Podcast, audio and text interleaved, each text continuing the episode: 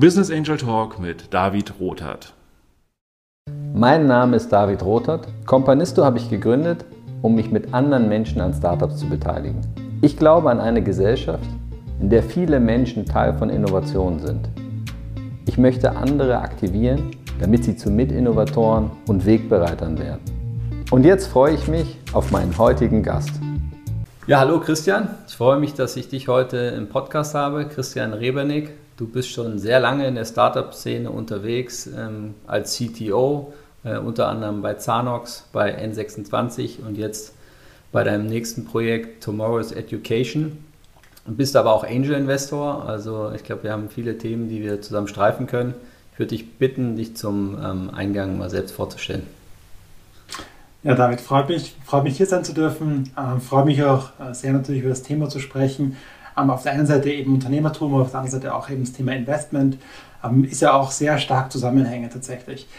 Ähm, vielleicht ganz kurz zu meinem eigenen Hintergrund. Ich habe ähm, Wirtschaft studiert vor doch schon eine, einiger Zeit, muss ich sagen. Ja, und habe mich während des Studiums einfach, muss ich sagen, gelangweilt, aber ich habe nicht so richtig, ich, hab, ich bin so der Typ, der eigentlich studiert hat und gar nicht wusste, warum er studiert. Ja, und war ein bisschen orientierungslos damals und habe mich dann aus Langeweile auch selbstständig gemacht und ähm, habe dort ein Unternehmen gemacht, eine Internetagentur damals äh, und habe da ähm, ja äh, auch durch Zufall den ersten Kunden bekommen, der gesagt hat, er braucht einen Online-Shop und nachdem ich niemanden kannte, äh, der einen Online-Shop entwickeln kann, äh, habe ich mir gedacht, na, das mache ich dann mal selber und äh, so habe ich mein erstes Unternehmen gegründet, die Firma IFOS, die es auch heute noch gibt, interessanterweise.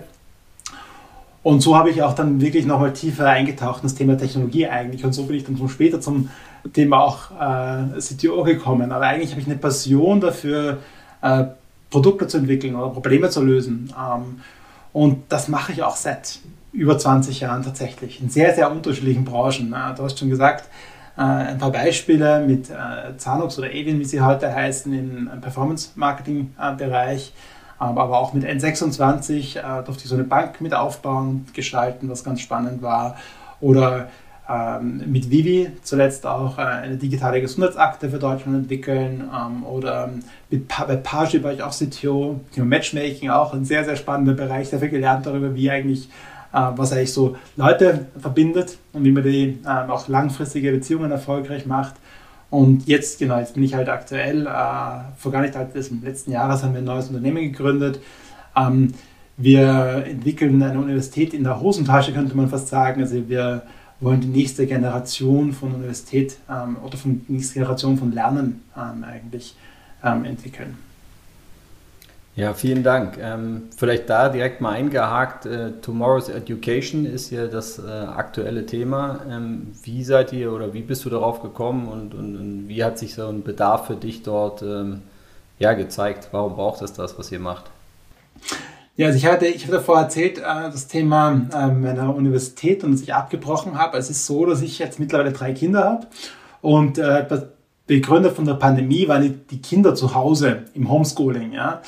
Und äh, dabei ist mir wirklich bewusst geworden, wenn ich den Zuschauern denen auch helfe, wie die heute eigentlich lernen. Und die haben gar nicht gewusst, warum sie lernen müssen. Die haben einen Auftrag bekommen, hey, lern das jetzt. Aber es war wahnsinnig schwierig, dass die motiviert waren, überhaupt zu lernen. Ja?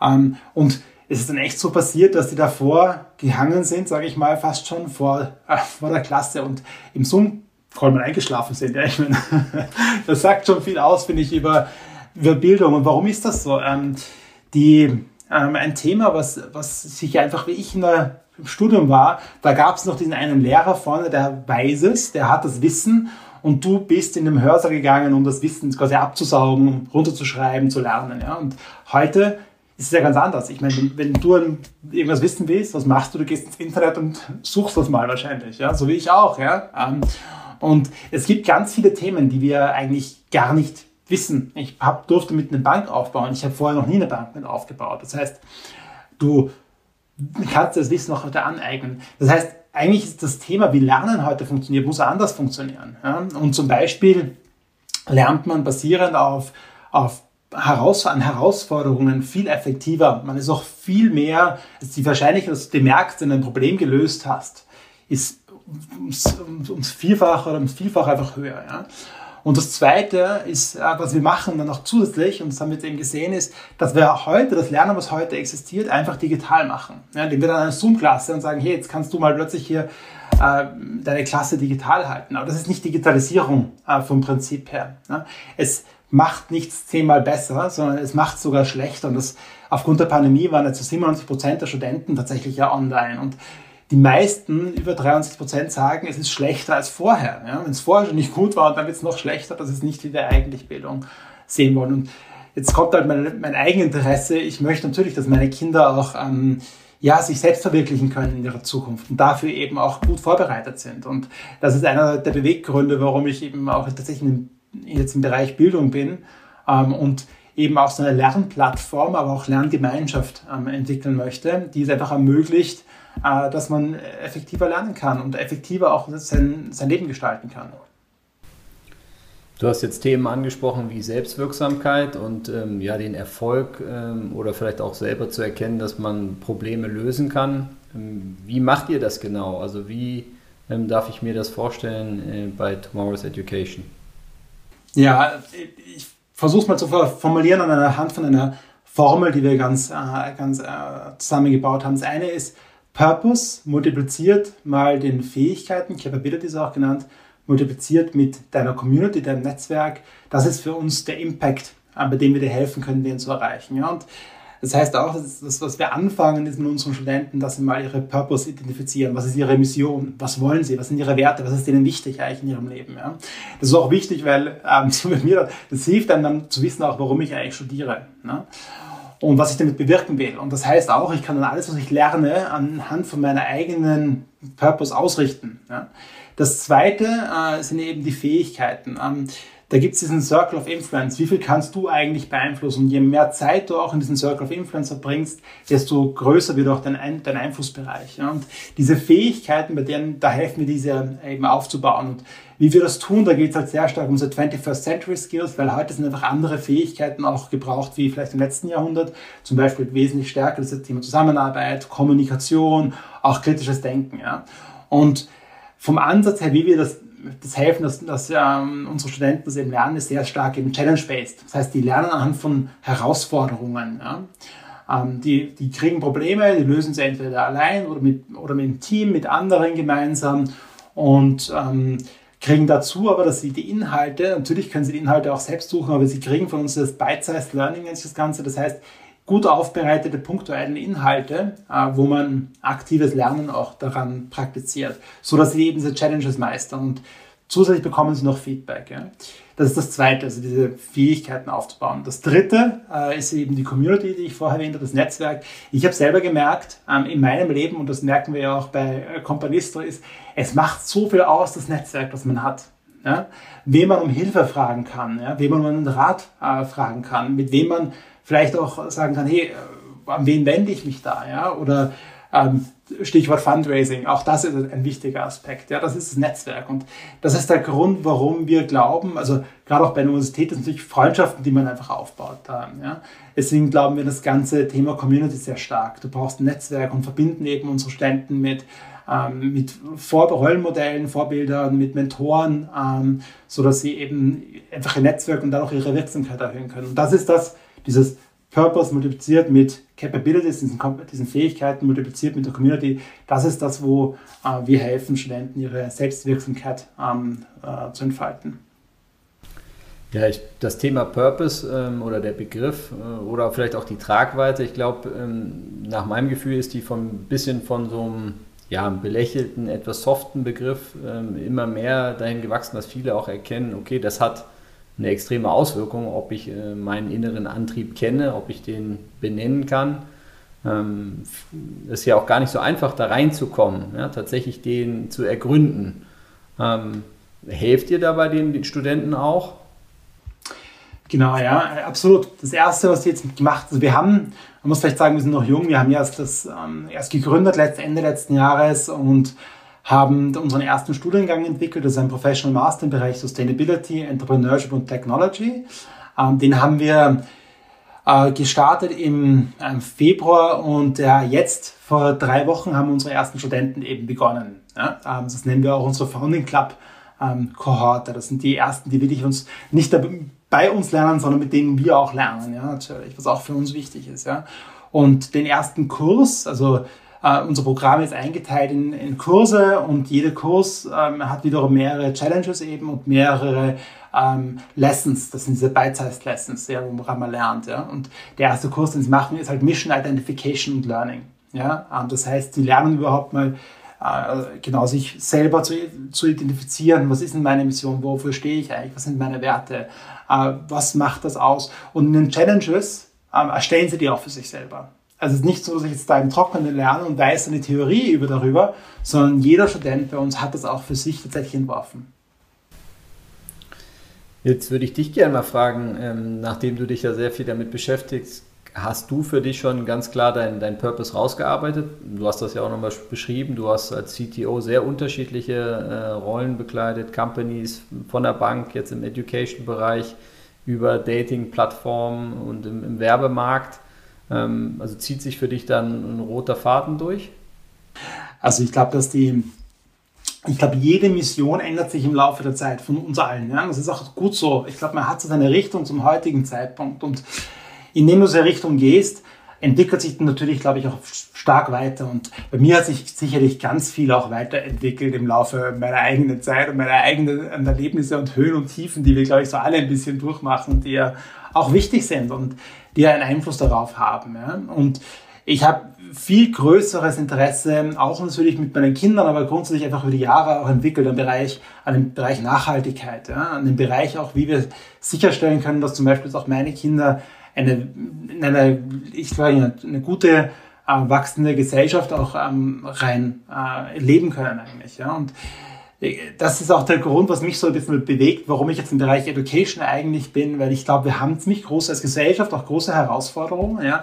Ist mir ganz egal, ob es jetzt nur Klima ist oder, oder Fake News ist, ja, oder ob das dann doch vielleicht ähm, die Biodiversity ist, das Thema, ja. Ähm, und ich, was, was ich gemerkt habe für mich, ich kann noch ein paar Unternehmen gründen und versuchen, dort Einfluss darauf zu haben, aber es, ist immer, glaube ich, beschränkt. Und ich glaube, was ich spannend finde und warum jetzt auch Education ist, wenn ich andere enable and empower. Ja, also wenn ich, das ist eine unserer, unsere Mission, ist auch Educate and Empower the Changemakers for a Better Tomorrow Today. Das heißt, wir wollen helfen eigentlich, das von vielen die Wirksamkeit zu erhöhen, weil ich glaube, darüber hoffe ich auch, dass ich mehr Impact haben kann. Als jemals alleine. Jetzt finde ich sehr spannend. Ähm, du hast ja einfach die Rolle bekleidet als CTO. Zum einen würde ich gerne, wir haben natürlich auch einen CTO bei Companisto, aber der bin ich nicht. Und ich würde gerne mal verstehen überhaupt über so einen längeren Zeitraum, ob du sagst, die Rolle des CTOs hat sich verändert, auch die Anforderungen. Du hast ja zum Beispiel auch das Thema Kommunikation angesprochen, dass du sagst, wenn ich dich richtig verstanden habe, ist ein ganz wichtiger Skill eigentlich mittlerweile, wenn man in, in einem Startup arbeitet oder in einem Unternehmen arbeitet.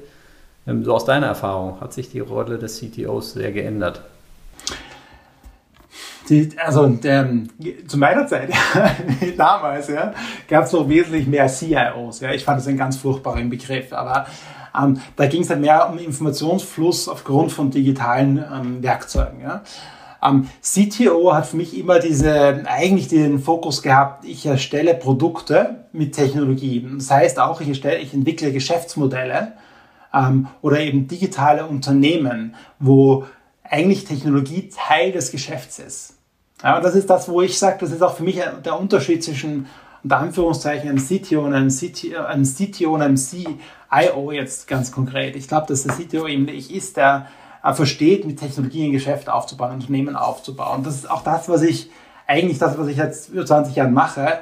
Ähm, mir es gar nicht so um die Bezeichnung der Rolle. Ähm, ich fand nur, ich habe selber ja ähm, vorher gemeint, das Beispiel, äh, einen Webshop selber entwickelt. Ich habe da mir selber auch beigebracht, wie ich eigentlich, wie Programmierung funktioniert auf allen möglichen Ebenen. Ja.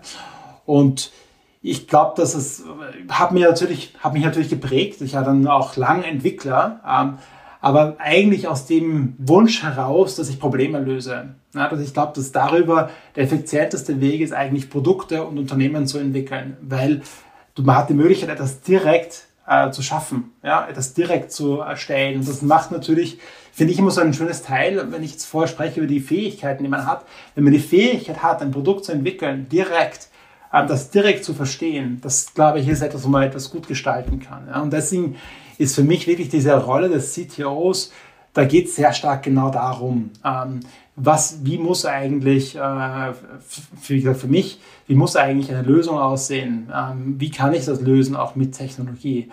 Und gute Entwickler verstehen eben das, die denken mit. Das sind nicht Leute, die einfach nur irgendwas umsetzen, ähm, sondern die sind auch gleichzeitig aus meiner Sicht eben ein bisschen Produktmanager. Ja, das ist eigentlich, geht das sehr Hand in Hand, weil sie eigentlich das Produkt entwerfen mit jeder Zeile Code, die sie schreiben ja, und auch gestalten. Und ich finde es auch ganz wichtig, dass es eigentlich so zusammengehört, ja, dass eigentlich die Entwickler die kreativen Köpfe auch sind, die nicht nur etwas umsetzen, sondern die, die eben mitdenken und schauen, was ist denn, macht das Sinn so äh, und das eben auch mitgestalten. Jetzt hast du ja schon ein paar Mal gesagt, dass du viel Freude daran hast, Probleme zu lösen. Typischerweise ein Problem, was ja viele Menschen haben, die, die gründen, ist ähm, ja viel Ideen, ähm, viel umsetzen wollen, äh, sehr energetisch unterwegs sein, ähm, aber auf der anderen Seite auch leben wollen wahrscheinlich oder auch auf sich achten müssen. Ähm, das interessiert mich immer. Wie, wie sieht so ein perfekter Tag für dich aus und machst du das anders als noch vielleicht vor zehn Jahren? Mit Sicherheit. Das hat sich sicher weiterentwickelt. Ähm, wie, glaube ich, mit, bei jedem irgendwie. Man wird seine Routinen werden einfach feiner. Also ich glaube, das, was, was es ausmacht, äh, aus meiner Sicht für alle Unternehmer, äh, für alle ähm, erfolgreichen Menschen, ist, dass die einfach Gewohnheiten, Habits entwickelt haben, ähm, auf denen man aufbauen kann. Routinen, wo man nicht mehr nachdenken muss, ja, sondern sie einfach tut und dadurch ich darauf freispielen kann auf größere Themen, auf die nächsten besseren Routinen vielleicht auch. Ja, das ist aus meiner Sicht ganz wichtig, ganz egal, ob das mit ähm, Sport anfängt, mit Ernährung, äh, mit Lernen, mit äh, wie ich äh, Getting Things Done mache, meine Sachen einfach erledige, wie ich mir das strukturiere, dass ich immer Zeit habe zum Nachdenken zum Beispiel auch. Ähm, und das ist, glaube ich, so, dass wo jeder auch so ein bisschen seinen, seinen Erfolgsfaktor drin hat, aber das ist, glaube ich, das Wesentliche, dass man schaut, dass man eben diese Gewohnheiten, die eben jeden Tag ein bisschen besser machen, aufgesetzt hat. Äh, die auch zum Beispiel Meditieren gehört dazu. Du sagst, hey, ich, ähm, trotz des ganzen vielen, was zu tun ist, kann ich eigentlich auch ruhig bleiben. Ich bin reflektiert. Ich nehme wahr, wie es mir gerade geht. Ähm, genau. Und ich, ich glaube, diese Routinen, die helfen mir auch tatsächlich meinen äh, Alltag, sag ich mal, zu meistern. Und dadurch wird es auch überschaubar. Darf ich mir das so vorstellen, dass bei dir dann jeder Tag sozusagen von den Abläufen relativ gleich abläuft. Ja, das, das, steckt ja schon so ein bisschen in der Frage, dass man denkt, so, ja, ist das, macht das dann auch noch Spaß? Ähm, wie, wie läuft so ein Tag genau bei dir ab? Also ja, genau. Ich habe, glaube ich, viele Tage, wo ich, ich habe jeden Tag in der Früh meinen Sport, äh, ich meditiere auch jeden Tag, ich überlege mir, was ich, was ich, was sind meine Ziele, äh, was, worauf muss ich mich jetzt gerade fokussieren zum Beispiel. Und ähm, genau, aber für mich sind Routinen, also auch Habits, nicht nur Sachen, die ich einplane, sondern es, es ist auch die Frage, wie reagierst du auf etwas? Ja, in einem Kopf mit einem Problem zu dir, was machst du als erstes? Ja, ähm, sagst du um Gottes Willen und schreist ihn an? Oder äh, gehst du zurück und sagst, okay, verstehe und fragst nach? Ja, ähm, also wie du wieder auf Situationen reagierst, ist, glaube ich, auch was ganz äh, Unterschiedliches und Wichtiges. Und das ist für mich auch eine Routine. Na, wie, wie gehst du dann? Oder nehmen wir einen Finanzierungsprozess her. Was ist deine Routine, wenn du so einen Finanzierungsprozess hast? Den willst du nicht jedes Mal neu erfinden, macht ja auch gar keinen Sinn, ja? sondern du weißt schon genau, was sind die Schritte. Wenn du die Schritte hast, dann heißt auch, du musst über diese Schritte nicht mehr nachdenken des Finanzierungsprozesses. Du kannst dich vielleicht auf nächste Ebene ähm, noch tiefer konzentrieren, zum Beispiel auf die Menschen, die das Ganze vorantreiben, ja? oder stärker und mehr beobachten. Also ich glaube, das, das, es spielt einen frei. Also für mich ist Struktur etwas, was Freiheit erst ermöglicht. Ohne Struktur, finde ich, geht man unter im Tagesgeschäft. Ja, ich kann das gut nachvollziehen von meiner Seite. Ich glaube, äh, immer dann, wenn man viel oder wenn ich viele Momente habe am Tag, in denen ich mich jeweils frage, was ich jetzt als Bestes als nächstes tue, merke ich, dass das so eine gewisse Entscheidungsenergie saugt, ja, wenn ich da lange überlegen muss. Und wenn ich natürlich gewisse Fenster habe, Blöcke, wo ich sage, da mache ich beispielsweise E-Mails äh, und da habe ich äh, freie Zeit, äh, um an einem Thema zu arbeiten, was gerade meine Priorität ist. Ähm, ja, ich habe das für mich jedenfalls mit der Zeit äh, erkannt, dass mir das auch hilft, ähm, aber bin auch noch dabei, diese Routinen zu etablieren. Jetzt würde ich mich mal interessieren, du bist ja sehr lange schon in der Startup-Szene, da erlebt man ja sehr viel, also du könntest wahrscheinlich äh, etliche Bücher vollschreiben, was ihr alles erlebt habt. bei den verschiedenen Startups, ähm, das ist ja typischerweise hoch, also Up and Downs.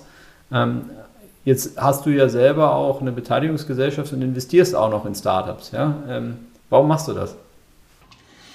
Also, also das, man muss sagen, dass erstens, ich liebe es, Leuten zu helfen. Das ist ja auch ein Weg, was ich heute merke, wenn ich anderen helfe, auch Impact zu haben. Das treibt mich innerlich an und macht mir wirklich Spaß. Also es gibt ja das ist wirklich für mich so eine intrinsische Sache. Ich investiere nicht, glaube ich, das ist mein, nicht mein Haupt, Hauptantrieb, wirklich Geld zu verdienen. Ja, das ist ein eben netter Beieffekt, sondern für mich, mir macht es einfach Spaß. Ich glaube auch ganz viele Angel-Investoren machen das, weil es ihnen Spaß macht, ähm, einfach anderen Leuten zu helfen. Ja, weil es natürlich auch interessant ist, einfach sich in Geschäftsmodelle hineinzudenken, weil es sich interessant ist, sich mit Leuten auszutauschen, die großes Vorhaben, die was bewegen wollen. Weil es auch, äh, ich glaube, Startups haben auch so einen Ansatz, lass uns nochmal überlegen, ob das eigentlich, wie es heute gelöst wird, der richtige Ansatz ist. Also es kommt schon sehr rein in das, was mir eben Spaß macht seit 20 Jahren, ist das Thema eigentlich Probleme zu lösen. Ähm, Startups haben Probleme, ist schön. Und das macht einfach, finde ich, das, das, das treibt mich an tatsächlich daran. Ja. Ähm, Genau, und habe da auch Glück, glaube ich, mit ganz vielen Startups, wo ich jetzt eben, wo ich mit den Teams auch zusammenarbeiten darf. Ja. Ich muss jetzt gerade sagen, weil ich gerade wieder selbst gegründet habe, dann merke ich, dann fehlt mir die Zeit auch teilweise leider. Also jetzt habe ich weniger Zeit gerade für meine Investments, was ich ganz schade finde, weil ich die schon sehr schätze. Aber ja, man muss halt auch mit seiner Zeit haushalten und dann eben seine Prioritäten setzen manchmal. Jetzt ist ja ein Thema immer auch letztendlich die Beziehung zwischen Investor und Gründerteam. Ja, das, äh, die ergibt sich ja eigentlich auch nicht von selbst. Ne? Man, man, hat ein gemeinsames Ziel und findet zusammen, aber eigentlich geht ja dann die Reise erst los. Und ähm, was ist für dich wichtig und wie gehst du daran, ähm, um auch das gegenseitige Vertrauen ähm, ja, zu entwickeln, vielleicht auch? Also für mich ist es, also Vertrauen entsteht, äh, finde ich, dadurch, dass man eben gemeinsam auch an Themen ähm, arbeitet und sich auch kennenlernt dadurch potenziell. Ja. Also gibt genau ganz spannende Investments, mit denen ich auch, die ich vor dem Investment schon ein Jahr begleitet habe äh, und mit denen viel gesprochen habe, viel zusammengearbeitet habe. Einfach, genau, ich lerne ja auch viel mit meinen Startups, aber auch viel gegeben haben dürfen. Und das, das auch kommt, glaube ich, eine äh, dass man dann sich auch weiß, hey, äh, ich kann mich auf einen anderen verlassen, der macht das, der nutzt das, der setzt das um. Oder die anderen ähm, sich auch auf mich verlassen können, wenn die Hilfe brauchen irgendwo, dass sie das kriegen. Ja? Und ich glaube, dieser Vertrauen, der dadurch entsteht, dadurch, dass man eben ein Stück des Weges zum es gemeinsam geht, das ist, glaube ich, ganz wichtig. Ähm, und dann hat man auch, dann weiß man auch, dass man offen, äh, offen sein kann mit den Problemen, die es auch immer gibt. Und bei den Problemen ist es so, dass du dich da selber einbringst oder erwartest du dann von den Gründerteams, dass sie dich einfach ansprechen? Das, das, das, immer finde ich, das ein Gründerthema, ob der das macht und der glaubt, dass man helfen kann, das muss der entscheiden, aus meiner Sicht. Es ist ja, es ist ja ihre Firma, sage ich mal, im, im ersten, erster Linie natürlich und damit auch natürlich ihre, ihre, ihre Probleme, sage ich mal. Ähm, aber was ich schätze, ist natürlich schon, dass man äh, Leute, die wissen, auf wen sie zukommen, wann und warum, und das eben auch in Anspruch nehmen. Ich glaube, das macht doch in jedem guten Gründer aus, dass er nicht sagt, ich versuche alles selbst zu lösen, sondern eben auch rausgeht, Hilfe sucht, Hilfe holt, die aktiv in Anspruch nimmt. Also ich glaube, das ist ganz wichtig eigentlich für erfolgreiches Gründen, um ehrlich zu sein.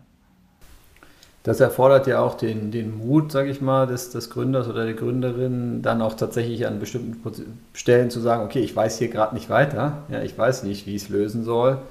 Ähm, nach meiner Erfahrung ist das etwas, was, was ich selber auch mehr und mehr lernen musste mit der Zeit, wenn man sich ja selber so ein bisschen auch als Macher definiert und vielleicht auch positioniert gegenüber den Investoren und sagt, ich bin derjenige, der den, der den Job erledigt.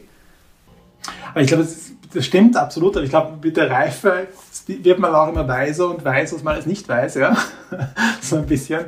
Und es ist überhaupt, also wie gesagt, ich glaube, heute weiß ich vieles nicht. Ja? Und ich lerne heute wahnsinnig vieles. Also wir bauen jetzt gerade ein Remote-First-Unternehmen auf. Habe ich vorher nicht gemacht. Ja? Ähm, wie machst du das, dass du ein zusammenhaltendes Team machst, Remote First? Das ist ja eine, ich glaube, schwierige Herausforderung. Und ich glaube, das Schöne auch im Startup ist, das hat es ja nicht 50 Mal schon gegeben. Ja, das heißt, es weiß ja eh keiner eigentlich so richtig. Ja? Ähm, das heißt, man kann, ich glaube, da kann man auch eben zugeben, dass man vieles nicht weiß. Und klar, jeder versucht sein Bestes und man muss schon noch drüber nachdenken, selber reflektiert haben, was könnten so Lösungsansätze sein. Aber ich glaube, gerade durch dieses Sparing kommt man zu vielleicht besseren Lösungen. Ja? Oder ja, hat vielleicht neue ähm, Ideen. Und ich glaube, man muss gar nicht sagen, ich habe keine Antwort, sondern es gibt ja immer, was ist schon richtig und falsch. Gerade im Startup gibt es ja viele Wege, ähm, glaube ich. Und ich glaube, es geht vielleicht auch teilweise mehr darum, diese Wege mal diskutiert zu haben oder auch äh, durch andere Perspektiven beleuchtet zu haben. Jetzt hast du gerade gesagt, dass ihr einen äh, Remote-First-Ansatz fahrt. Also ich verstehe das so, dass ihr sagt, okay, ihr organisiert euch eben äh, digital und äh, braucht jetzt nicht unbedingt das Riesenbüro, und wollte aber trotzdem natürlich eine, eine, eine Dynamik haben, einen Zusammenhalt. Ähm, ich glaube, das ist ein Bereich, der sehr viele im Moment interessiert. Hast du da schon erste Erfahrungen, Do's und Don'ts? Also ja, uns beschäftigt es auch. Also vielleicht ganz kurz, wir sind remote first, das heißt, wir sind wirklich, wir haben kein Office. Also wir haben, sind in der Pandemie jetzt eben gegründet. Mein Mitgründer der Thomas, der ist in Frankfurt, ähm, also auch auf Co-Founder-Level sind wir nicht in der gleichen Stadt und haben jetzt nicht ein Büro. Ja? Und dann haben wir halt begonnen, ähm, in Dänemark zu heiren oder in Österreich und äh, dann Indonesien, dann USA. Ja? Also wir sind, wir sind agnostisch wirklich von der Location her, ähm, was super ist. Es ist eine großartige Sache, weil du halt äh, Leute plötzlich äh, für dich gewinnen kannst, die du sonst vielleicht nicht einfach keine Chance hättest, ja? weil die nicht umziehen. Ja? Und wir haben halt auch unsere Fehler gemacht am Anfang. Ja. Im ersten Monat haben wir halt jemanden zum Beispiel im Sales geholt ähm, oder und Partnermanagement, der einfach sehr, ähm, der kommt auf der, der ist gewohnt, der, in Beziehungen zu arbeiten und zu denken. Ja. Das heißt, die Beziehung ähm, ist extrem wichtig. Ja. Und wir waren am Anfang sehr stark, gerade in Meetings, nur ergebnisorientiert. Ja. Das heißt, wir haben nur darüber, über die Fakten gesprochen. Ja. Und dann kam in den Gesprächen auch auf die Beziehung einfach zu kurz. Ja. Ähm, und das hat uns dann entsprechend, äh, haben wir dann auch, äh, ich sag mal, gebüßt, weil wir natürlich die Persona verloren haben irgendwann. Ja. Ähm, das heißt, und dadurch haben wir sehr stark gemerkt, hey, das, das, wir machen einen riesen Fehler gerade. Ja. Wir können nicht so arbeiten. Ja. Hochproduktiv, super, aber auf Kosten eigentlich der Beziehung. Und Beziehung braucht man extrem, ist extrem wichtig. Natürlich, ist auch uns allen klar, eigentlich natürlich auch in einem äh, Remote-Umfeld. Und wie gehst du das, wie machst, wie schaffst du es eben, dass du das gut, äh, diese Beziehungsebene trotz Remote-Setting gut integrierst überall, dass es nicht einfach da vorbeigeht. Das hat uns, das ist eines der Themen, die uns, die wir jetzt, glaube ich, wo wir ganz gute Ansätze haben, aber wo wir sicher noch nicht perfekt gelöst haben bis heute. Ja? Ähm, aber da gibt's, ich glaube, wir können, also wir haben viele jetzt mittlerweile eben von wie wir Meetings machen, ähm, wie wir, also auch die Team-Meetings machen, wie wir aber auch Zeit nehmen, tatsächlich mit Leuten, mit uns Mitarbeitern, unserem Team zu sprechen. Äh, das ist das, wo wir jetzt eben, ja, ich würde ich würd sagen, Routinen auch geschaffen haben, die wichtig sind. Oder eben, dass wir Meetings haben ohne Agenda, zum Beispiel, ja, die auch ganz wichtig sind. Ich, ich hake da nochmal nach, weil ich das super interessant finde, weil du gesagt hast, ja, ihr habt gelernt daraus äh, und habt das verändert, wie ihr Meetings macht und was und, und mehr auf diesen Beziehungsaufbau zu achten und wie gelingt das konkret? Also ich kann ganz viele Beispiele, es ist echt ein größeres, komplexeres Thema. Ich glaube, darüber kann man einen eigenen Podcast tatsächlich machen, aber als Beispiel, also wir haben am Montag haben wir unseren wöchentlichen Kickoff, der war heute gerade, ähm, da treffen wir uns alle. Ja? Und es fängt mit so simplen Sachen an, wie das jeder mit dem Namen mal willkommen zu heißen. Ja, Hallo und dann auch mal noch einen Scherz zu machen, ja, äh, weil jemand irgendwie, keine Ahnung, einen Hintergrund anders eingestellt hat, weil äh, irgendwas einer Gemeinsamkeit entstanden ist oder irgendwas gerade passiert ist, äh, irgendwann Hook, aber nicht gleich nur über, hey, lasst uns in die Agenda einsteigen, Meetingpunkt, ja, sondern auf der menschlichen Ebene einfach auch einen Spaß zu haben, äh, sage ich mal, was ja ist ja auch ist ja auch eigentlich natürlich, ja, aber es ist halt etwas, was man halt bewusst wahrnehmen muss. Und das ist so eines der Themen, die für mich wichtig sind. Wir machen auch zum Beispiel jetzt viele Sachen wesentlich stärker asynchron. Also wir haben, äh, wir, wir, versuchen Meetings zu vermeiden, ähm, die nicht wirklich notwendig sind. Ja? Also wie bekannt ist der Rapid-Prozess, ja? Rapid-Entscheidungsprozess. Ja? Wie machst du Entscheidungen in komplexen Umgebungen mit mehreren Leuten, die du drin haben willst, so dass es für jeden nachvollziehbar ist. Und das ist so ein eigener ein Prozess eben, der mittlerweile bei uns ganz gut funktioniert, um Entscheidungen, die komplex sind, ähm, einfach rasch äh, umzusetzen, also äh, getroffen zu bekommen und dadurch auch umsetzen zu können. Ja, das ist auch so wichtig, dass du dann die Zeit wiederum in den Meetings mehr hast auf der Personenebene als und weniger auf der jetzt tatsächlich diskutierst gleich in, in Infight reingehst, was die richtige Entscheidung da ist, sondern du hast eine gute Grundlage und kannst dann auch entspannt, sage ich mal, eben äh, die Entscheidung ist bereits getroffen, jetzt lass uns darum gehen, wie, wie setzen wir es gemeinsam um. Ja, du hast total recht. Das ist äh, eigentlich eine Folge für sich. Ich bleibe da noch ein bisschen am Ball, äh, einfach weil ich dich ja jetzt vor der Flinte habe und das auch nutzen will. Ähm, ich glaube, die, die Lockerheit äh, zu haben und auch miteinander zu lachen, was man halt sonst auch machen würde, ist, glaube ich, extrem wichtig ähm, und verändert einfach eine Beziehung. Jetzt hast du gerade angesprochen, wenn ich es richtig verstanden habe, den Webit-Prozess, also ein Prozess, in dem ihr asynchron von der Zeit her schnell Entscheidungen trefft. Das ist ja, das ist ja wie die Zauberformel. Ähm, da will ich ja noch mal wissen, wie, wie das genauer funktioniert bei euch. Ähm, also Rapid, ja, R-A-P-I-D, Rapid, genau. Okay. Ähm, ist ein, ich glaube, ich glaube ehrlich gesagt auch ein ganz bekanntes ähm, Formel für Rapid, steht für Rapid Decision Making, ja. Ähm, und wir haben da eben für uns äh, diesen Prozess einmal, sage ich mal auch mittlerweile einmal definiert und genau angewendet und dadurch versteht das auch jeder jetzt mittlerweile, wie der eigentlich grundsätzlich funktioniert und alle Entscheidungen sind eben in Confluence bei uns äh, abgelegt und auch für jedes Teammitglied einsehbar. Das heißt, wir haben dann Entscheidungen getroffen, die sind für jeden einsehbar. Damit kannst du sie auch leicht enforcen, also sicherstellen, dass sie umgesetzt wird. Du gehst auch nicht mehr zurück, weil du jeder, auch wenn er jetzt im Startup vielleicht gerade neu ist und diese Entscheidung wieder hinterfragen möchte, geht einfach rein, schaut sich an, ah, das hat die Person gemacht, gesagt dazu, das die Person dazu gesagt. Ähm, genau, ich könnte es auch teilen, aber genau, der, die, die Idee ist halt eben, dass du, also ich gehe mal von oben an. Der eine ist der Recommender, jemand empfiehlt etwas, ein Thema. Der andere, das R, das A steht für Agree. Jemand muss, du brauchst sein Einverständnis eigentlich dafür. Dann gibt es jemanden, der es performt, der bereitet das vor. Dann I ist für Input und D ist für den Decision Maker. Und das, derjenige, der das eben recommended, der definiert auch, wer macht welche Rolle in dem Prozess. Ja? Es gibt auch immer einen Decision Maker. Das ist schon mal ein Grundproblem oft bei Entscheidungen, dass nicht klar ist, wer jetzt eigentlich diese Entscheidung nämlich trifft. Ja?